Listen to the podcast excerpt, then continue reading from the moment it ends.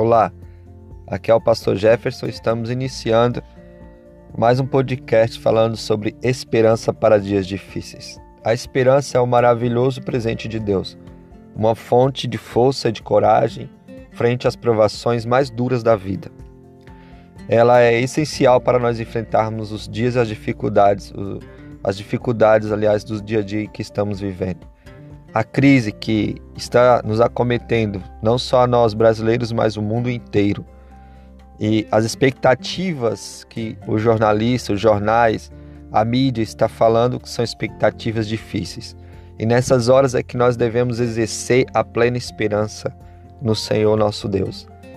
É agora que nós não podemos perder essa esperança. Em Romanos capítulo 5, 5, diz que a esperança não nos traz confusão. A esperança não nos traz confusão, porque a esperança é, a qual estou falando não é uma expectativa ou a, algo que estamos vivendo agora, no dia a dia de hoje. Não.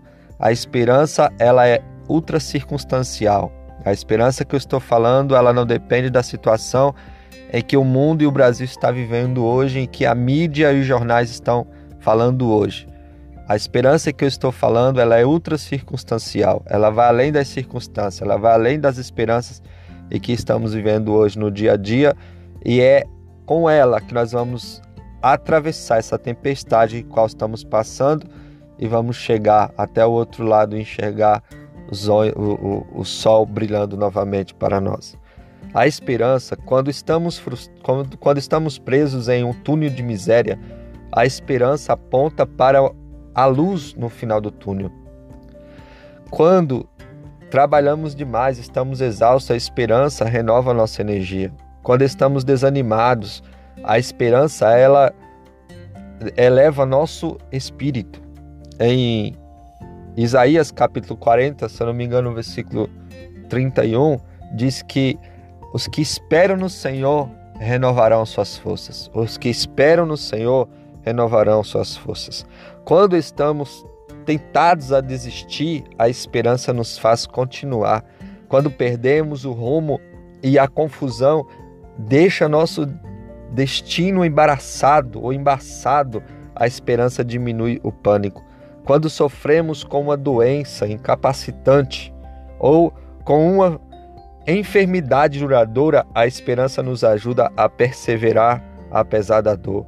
Quando tememos o pior, a esperança nos faz lembrar de que Deus ainda está no controle.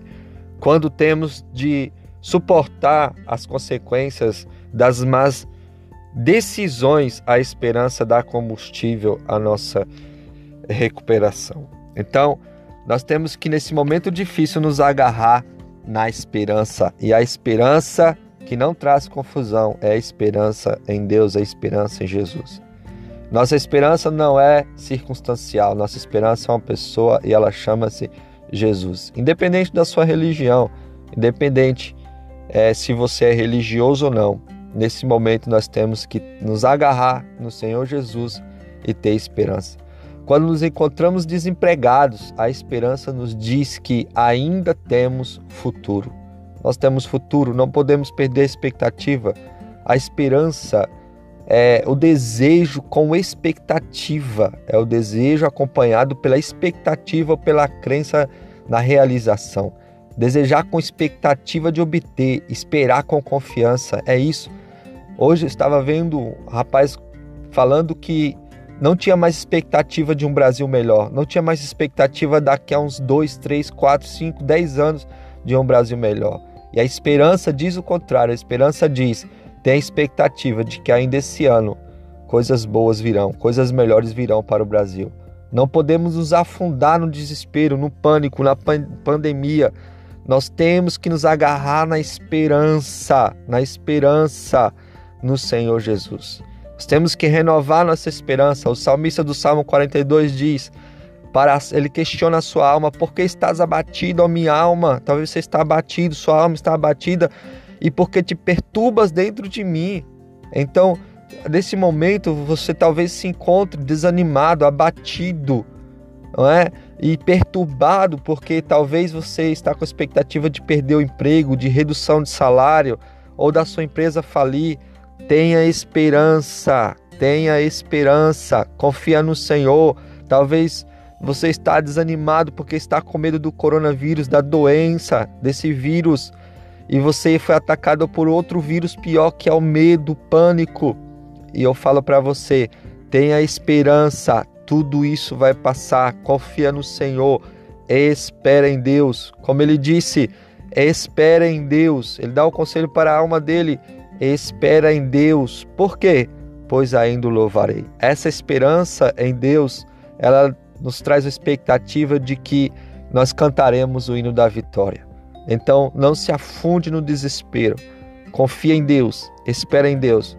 Como quando somos forçados a sentar e a esperar, a esperança nos dá paciência para confiarmos. Quando nos sentimos rejeitados e abandonados, a esperança nos faz lembrar de que não estamos sozinhos. Nós conseguiremos. Quando damos o último adeus a alguém que amamos, a esperança na vida vindoura nos ajuda a vencer nosso sofrimento. Ela é a essência da nossa sobrevivência. Sem esperança ninguém vive.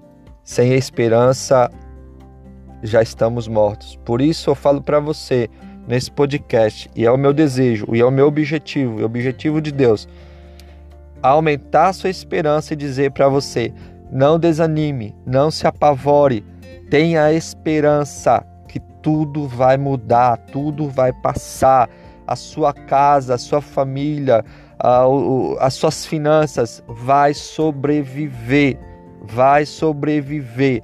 Vamos passar por essa crise com expectativa que o melhor de Deus está por vir para nossas vidas, para a sua vida, em nome do Senhor Jesus Cristo. Espera em Deus, confia em Deus, pois ainda o louvaremos. Deus te abençoe e fique na expectativa do próximo podcast. Aqui foi o pastor Jefferson.